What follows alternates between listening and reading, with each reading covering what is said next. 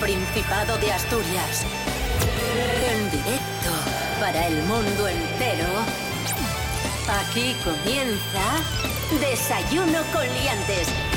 Su amigo y vecino, David Rionda. Buenos días, Asturias. Hoy es eh, miércoles 7 de septiembre de 2022, seis y media de la mañana. Aquí arranca Desayuno con Liantes en RPA, la radio del Principado de Asturias. Y aquí está sentado a mi vera David Fernández. Ole, Ya, ¿qué tal estás? Ya, la tontería pasó. Sí. Bien. Yo muy Feliz bien. año, feliz Feliz, año. feliz- ay, feliz año, que no, no, no- no lo deseé.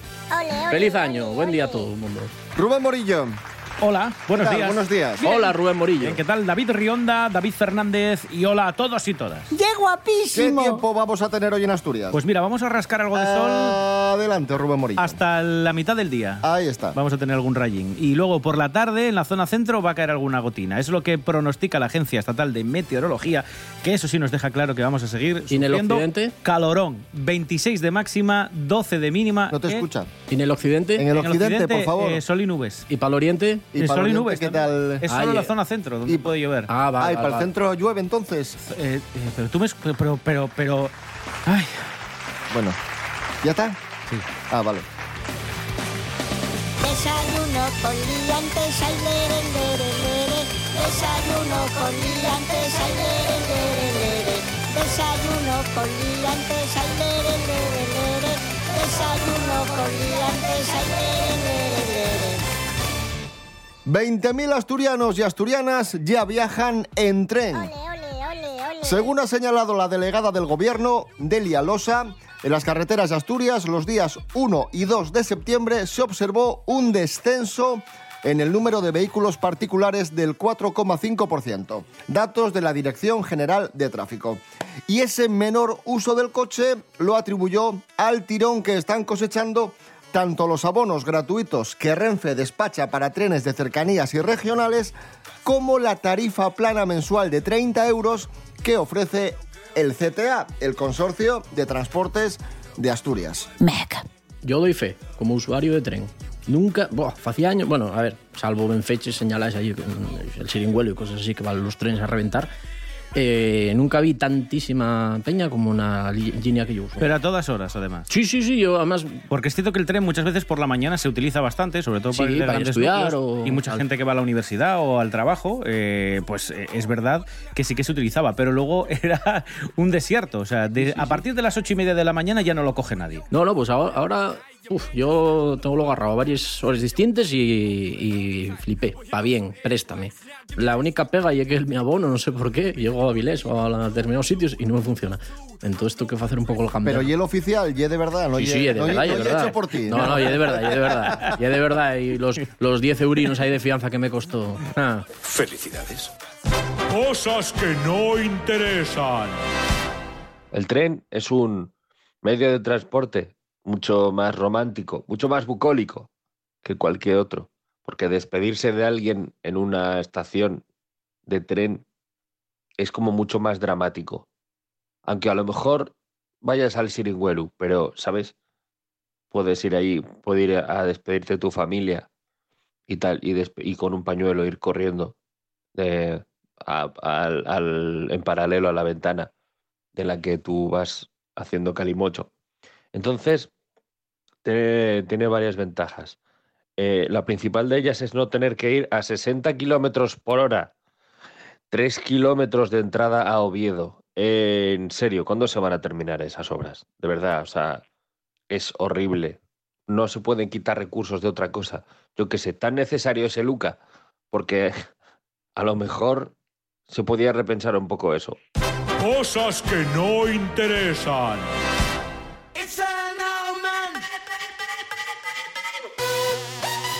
Seguimos en Desayuno con Liantes en RPA, la radio autonómica de Asturias. Es ciertísimo. Los comerciantes asturianos celebran las ventas de verano, informa Rubén Morillo, adelante. Están encantados. Dicen Adelante, que han Rubén Morillo, con esa información que nos traes. un julio y De los agosto comerciantes. muy de los animado. comerciantes, Rubén Morillo nos ofrece los datos Sí, de, de esta celebración Eso de los es. comerciantes de las ventas de verano. los dos meses, julio y agosto, que están, Efectivamente. están muy contentos. Adelante, Rubén Los dueños con- de los establecimientos. Que tienes todos los datos Sí. desglosados. Ven, no seas pesado, arranca ya. Arranca. una vez. Adelante. Bueno, que el tiempo y la presencia de visitantes ha ayudado a que estos dos meses, como digo, pues los, eh, los dueños de los establecimientos estén encantados. Tras un mes de junio un poco flojo, las ventas de los comercios se han animado estos dos meses, julio y agosto. Gran presencia de visitantes, esa es una de las claves. Buen tiempo es otra de las eh, claves. Aquí es verdad que en verano, pues, de vez en cuando, eh, parece como que estamos en primavera. Y dicen los eh, dueños que les ha servido para superar las cifras de ventas registradas el año pasado en las mismas fechas que eran un poco más cortas.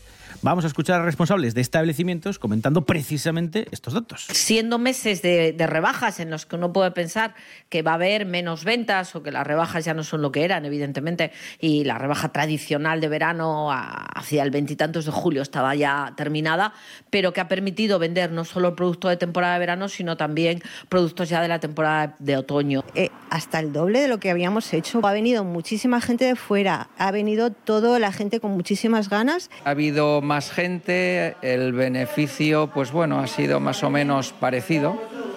¿eh? Y el incremento de los precios en todos los productos también se ha notado. A ver, no estamos, eh, tenemos miedo, pero la verdad que esperamos seguir vendiendo porque como no nos ha bajado. Y claro, todo es malo, malo, malo y bueno, pues eh, sobre todo para el comercio pequeño, pues eso nos afecta muchísimo.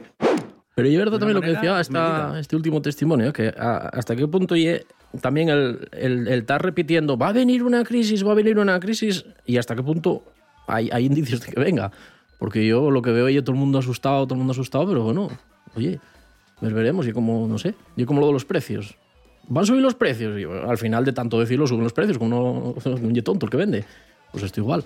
Pero alegro, que vendan bien. Encima a mi familia, que tenemos pequeño comercio, y es de lo que vimos. Muy bien, muy bien. Compráis, compráis producto local. Que España es una gran nación.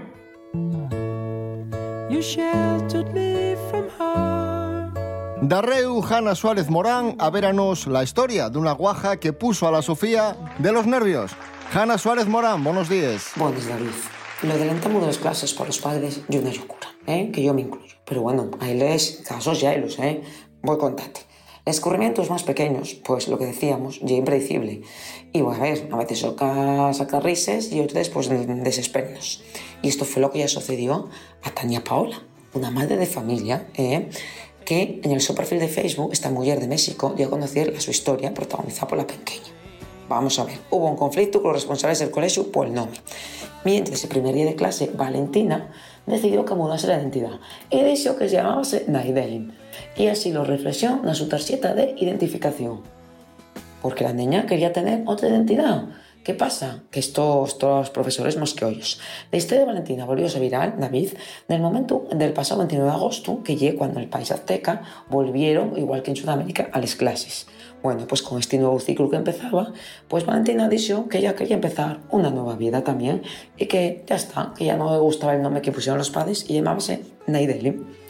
Entonces, ¿qué pasó? Pues que llamó la atención que en una publicación Valentina estaba con todos los compañeros ahí, sentada en clase, y en la fotografía ves como ella está con una tarjeta que trae Naideli. Al principio, pues a la madre pareció gracioso.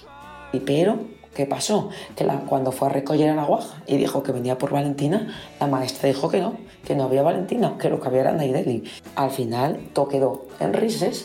Valentina Naideli pudo marchar con la mapa a casa y ya está. Quedó todo arreglado. Pero tú, mira qué malos tragos no saben pasar los guajas, ¿eh? ¿A ti pasó alguna vez algo parecido, David? ¿Tuviste así algún collacio que sea Juan María o algo parecido? Gracias, Hanna Suárez Morán. Hoy 7 de septiembre, atención, es el Día Mundial del Pelirrojo. Y aquí tenemos Wow. a un semi-pelirrojo. Bueno. David Fernández, un Bueno. poquitín pelirrojo y es. Arrochado. Jornada marcada en el calendario desde 2006, cuando un fotógrafo convocó en, la plaza, en una plaza en Breda, en Holanda, a los me- pelirrojos a través de un A anuncio. mí no me avisó. ¿Y no te aviso? No, pues, Pero, pero vamos a ver. ¿De qué? No me avisó. Solo el 1,5% de la población mundial tiene el pelo de color rojo. Somos especie en peligro de extinción. Efectivamente. Incluso los mestizos como yo. Vamos a escuchar a la oreja de Van Gogh, Van Gogh, por lo del pelo rojo, ¿eh? Como Uh. está todo hilado. Este programa está hiladísimo. 20 de enero, ahí, ahí está. Pensé que era un buen momento. Por fin se hacía realidad. Tanto ir a hablar de tu silencio. Dicen que te arrastra como el mar. Dreaming.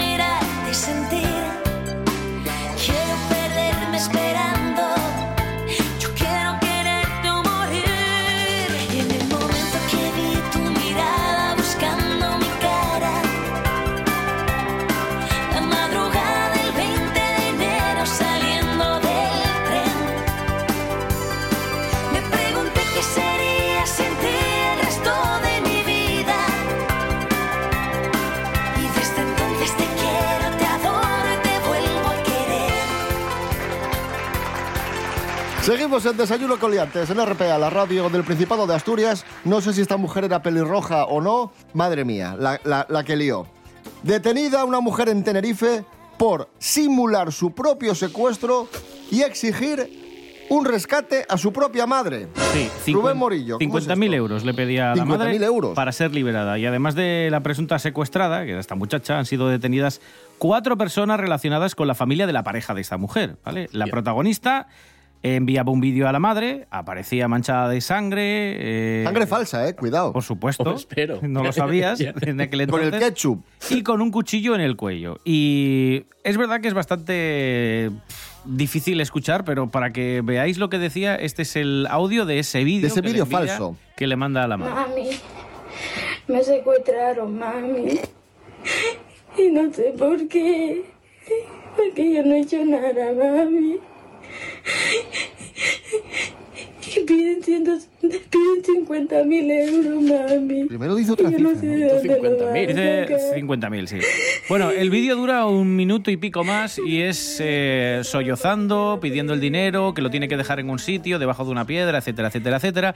A ver, eh, no llora, no cae una lágrima en todo el vídeo. También os digo, es verdad que está con una especie de venda que le tapa los ojos, pero no la ves demasiado afectada, más estos sollozos interpretados. Hombre, no es Meryl, Meryl Streep, claro. Eh, la verdad es que no. Por cierto, que no es la primera vez que eh, esta estafa, bueno, pues la sufría la víctima, porque este mismo grupo de secuestradores, entre comillas, ya la había extorsionado en tres ocasiones anteriores al enviarle tres cartas con amenazas contra la vida de su hija y exigirle 45.000 euros. Pero esta, esta es la madre que pensaba que, sea, que tenía de fiar. la madre cada Un- dos semanas- Un, agente del Mossad, ¿o qué? La madre, cada dos semanas hay una amenaza de que iban a. Ten fíos para esto. a Pero ¿cómo, a la cómo- hija. cómo puede ser la gente tan crédula creyendo estas tonterías? A ver, yo, no sé, cosas serias como, por ejemplo, una señora que tiene una enfermedad terminal y me va a donar todo su dinero, que me escribió el otro día por Instagram, no sé si os lo dije, 700.000 euros porque me vio y vio mi cara de buena persona, eso sí, eso o la sí. modelo rusa que, que pide que, que le ingreses un dinero y un para venir a príncipe, España. Y un príncipe de, de Nigeria también. Había uno que me escribió una vez y yo mandé para allá unas cosas porque... Qué Bueno, suerte tenéis. pero, pero son cosas... Bueno, eso y los- unos iPhones que me tocan cada semana. Pero por lo demás, yo la siento muy crédulo. Yo el otro día entré en internet y era el visitante un millón y me tocó un Audi TT. Ah, a mí también, pero todavía no me llegó. Todavía no me llegó. Este programa es un bochorno. Call it love and devotion. Call it a mom's adoration. Foundation. Que no sé si un Audi TT, pero seguro que tiene un buen coche, es el futbolista del Real Madrid, Vinicius, Vinicius Junior, que es noticia porque ha adquirido la nacionalidad española tras dos años de espera. Ya ha jurado la Constitución Y, claro que Vinicius fuese extranjero limitó, condicionó el mercado de fichajes, la política de fichajes del Real Madrid, que no podía fichar más extranjeros. Y, y claro, lleva tanto tiempo esperando por la nacionalidad porque hubo un embudo burocrático provocado por la crisis de la COVID-19. Pero bueno, la espera ha merecido la pena y ahí está. Vinicius Junior, el brasileño del Madrid, ya tiene la nacionalidad española. Qué suerte. Qué ¿no? suerte, porque hay gente que está bastantes más años que él Sí, eh, sí. esperando, ¿eh? Que estés ahí en, que estés ahí en, Can- en Canarias, ahí en un, en un casi centro de detención, esperando y esperando y eso. Pero claro, como no son deportistas, ni del Madrid. Está con nosotros el, el técnico del Real Madrid, Carlo Ancelotti, para que valore esta información. Eh, Carlo Ancelotti, por fin Vinicius es, es español. Eh, partido eh,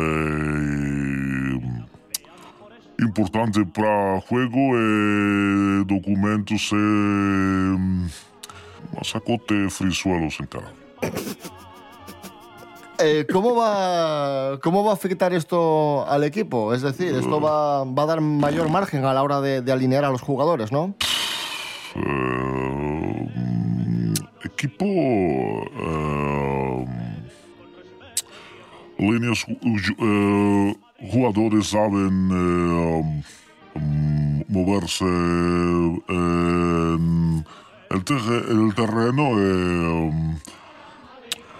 a problemas con tarjeta de CTA. ¿Cómo? De transporte.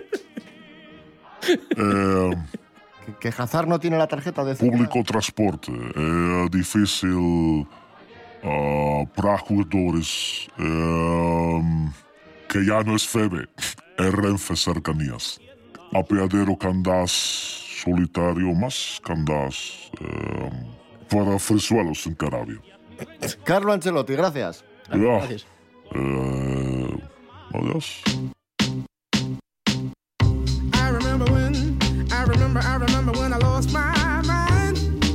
Y seguimos hablando de futbolistas.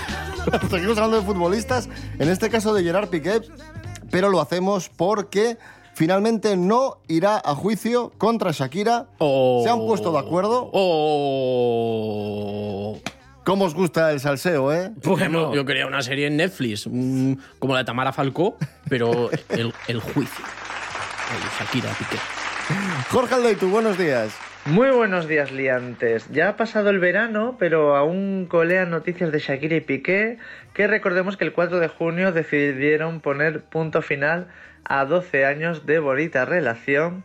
Y bueno, todavía siguen saliendo muchas noticias acerca de ellos. Los primeros días sí que es verdad que había un bombardeo masivo, ahora hay menos, pero poco a poco vamos conociendo más cosas que pasan. Al parecer no van a ir a juicio, no va a haber causas económicas para discutir porque cada uno tiene su patrimonio independiente.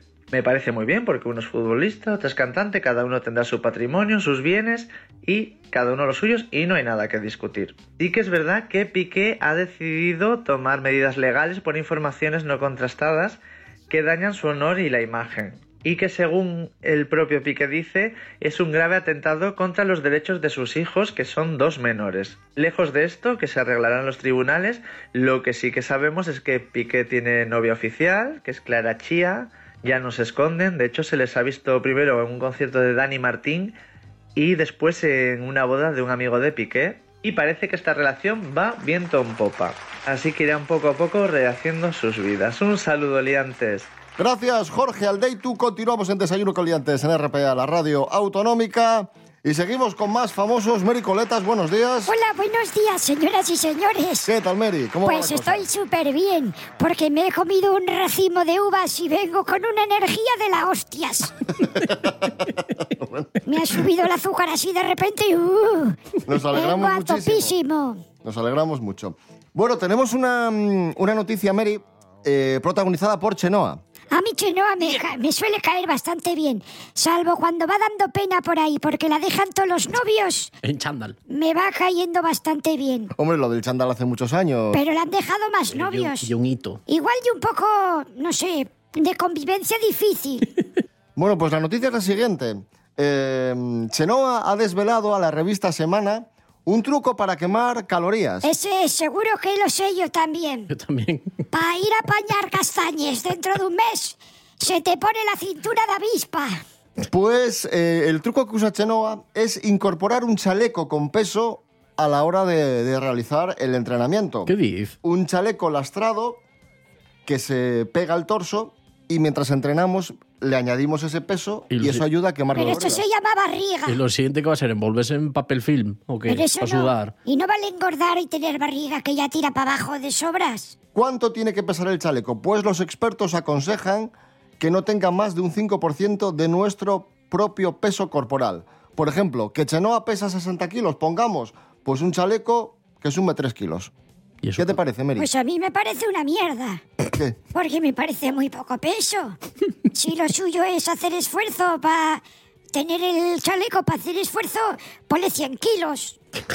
No, pero por Dios. Cuélgate un Seat O pa- Panda delante. O a lo vasco, ponte a levantar piedras. Claro. Y, est- y, y esto, de hecho, no la ha hecho llorar.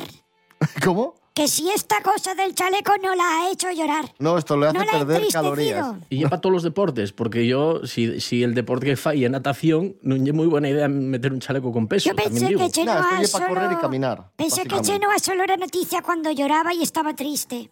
No, no, pues Chenoa en esta ocasión es noticia por esto. Pues también te la vaya noticia, ¿eh? Sí, últimamente estás un poco flojo eh, con las noticias. Pues sí. Mary Coletas, gracias. Venga, adiós. Hala, hasta luego. Ahí está, Mary Hasta luego a todos, siempre. nuestros, a todos nuestros oyentes. Gracias Madre. por colaborar estos años. Madre mía, Mary Coletas. Vamos a estrenar lo último de Alfredo González. Vaya temazo que nos ha regalado Alfredo. Se titula Fuerces pa' bailar. No somos sol, semiente y flor.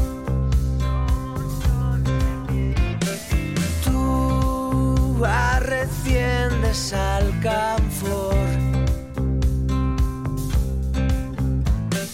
El ventanal tienes que abrir.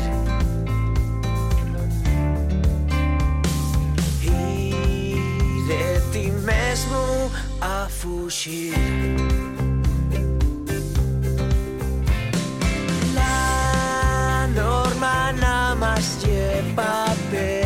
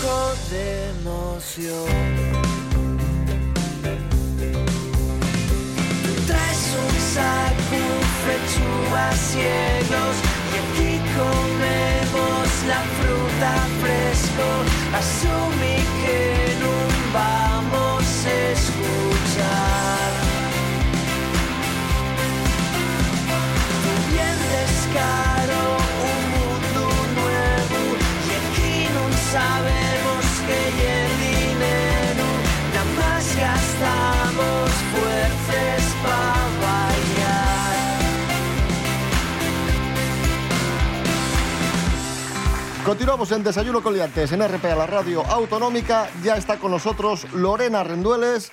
Noticia, una mujer obliga a su prometido, al más puro estilo Jennifer López, a firmar un contrato de fidelidad. Lorena Rendueles, buenos días, cuéntanos. Buenos días, David. Buenos días, liantes. Se hace viral el contrato de fidelidad que una mujer hizo firmar a su novio.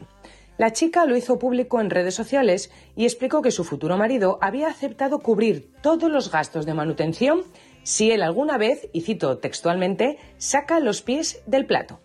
El documento revisado por un notario es legal y lo que viene a decir es que si la engaña está arruinado. El vídeo con más de 8 millones de reproducciones ha recibido una avalancha de comentarios como por ejemplo que es lo más inteligente que han visto en mucho tiempo o les han solicitado el documento, algo a lo que ellos no han accedido. La chica declaró que para ella ha sido un gesto súper romántico, cursi y lindo que él firmara. Eh, del chico no hay declaraciones. Les deseamos toda la felicidad del mundo. ¿Y vosotros? ¿Firmaríais algo así por amor? Hasta la próxima, liantes. Gracias, eh, Lorena Rendueles. Nos vamos hasta Vilés, que estos días celebra el festival, las jornadas del cómic. 25, hasta el sábado, por cierto. 25 autores van a, a estar en la ciudad, entre ellos dos de los más aclamados creadores de superhéroes y varios autores de manga. En esta edición vuelve a cobrar especial importancia la guionización de las historias. Estarán la catalana Jafid y Maite Alvarado eh, dos autoras galardonadas por la Asociación de Críticos del Cómic. Los seguidores de superhéroes de Marvel y DC van a disfrutar de algunos de sus creadores nacionales como Fornés y Alberto Alburquerque o internacionales como Teddy Christiansen o Ewing, responsables de las etapas más aclamadas de Hulk. Otro de los estilos de cómic que cada día gana más adeptos es el manga. En el festival estarán dibujantes y guionistas como Tony Caballero o Lolita Aldea. El programa se completa con sesiones de firmas, charlas, presentaciones de nuevas obras y exposiciones. Jornadas del cómic de Áviles. Perdón, ¿Qué es pasa? que dijiste que pintaba Lolita y me, y me estaba imaginando, porque yo soy así de tonto, a Lolita pintando la carátula de Hulk y tal. Ah, Ahí Lolita sí. Flores. Sí, claro, Hulk, claro. bueno, ese es el nivel Hulk- de- Hulk cantando sarandonga. Eh, yo, yo eh, voy a demostrar mi ignorancia. Yo pensaba que, el, que, que el- que lo del cómic que se reconvertiría en el Celsius, pero no son dos cosas distintas. Sí, sí, son distintas. Sí, sí, sí. Qué zuquete soy. ¡Es usted imbécil!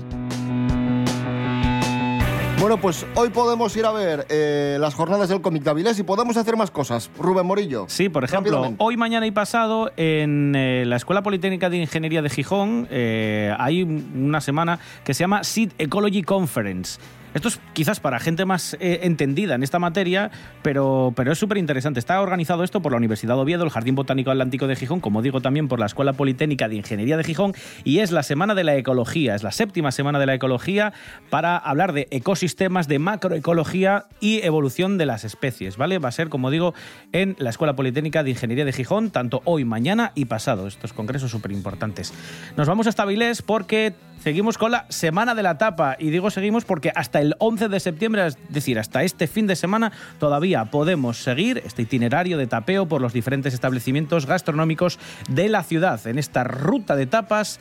Gracias, si queréis, también al gastromapa que os indica y que se reparten todos los bares participantes, que os dice por dónde podéis ir probando las, las tapas del 5, es decir, desde hace unos días hasta este fin de semana, 11 de septiembre, en Avilés. En Avilés nos quedamos porque en el Centro Municipal de Arte y Exposiciones, el CEMAE de la calle Llano Ponte, hasta las 9 podéis visitar hoy, mañana y pasado eh, la exposición de Humberto de Nueve Vidas, Humberto García del Villar, ¿vale? Eh, bueno, pues van a estar allí sus series más laureadas, Ciudades Perdidas, Génesis, Objetual, Perfiles Habitados, Apócrifos, etcétera, etcétera, etcétera. ¿Vale? Eh, Centro Municipal de Arte y Exposiciones, CEMAE de Avilés, como digo, hoy de 6 hasta las 9 de la noche se puede visitar y la exposición va a estar hasta el 30 de septiembre. Y nos vamos ahora hasta el Museo Etnográfico de Grandas de Salime con otra exposición, Frente a Frente se llama. Una exposición que muestra dos visiones de la guerra civil y que, bueno, deja ver diversos aspectos de la vida de la guerra en Asturias, tanto del lado de los civiles como el de los combatientes.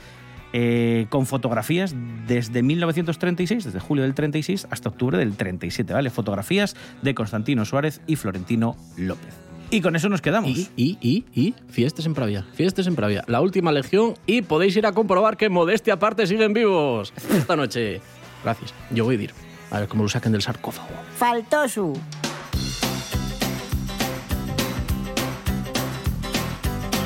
Don't get me wrong. Tin, tin, tin. Everybody clever motion. Y es un cantamañanas. Hoy cumple 71 años Chrissy Hinde, la cantante y guitarrista de The Pretenders. Nos vamos con Don't Get Me Wrong, mañana a las seis y media, más y mejor. Rubén Morillo. David Rionda. Hasta mañana. Hasta mañana. David Fernández. David Rionda, Rubén Morillo. Feliz año. Feliz año para vosotros también.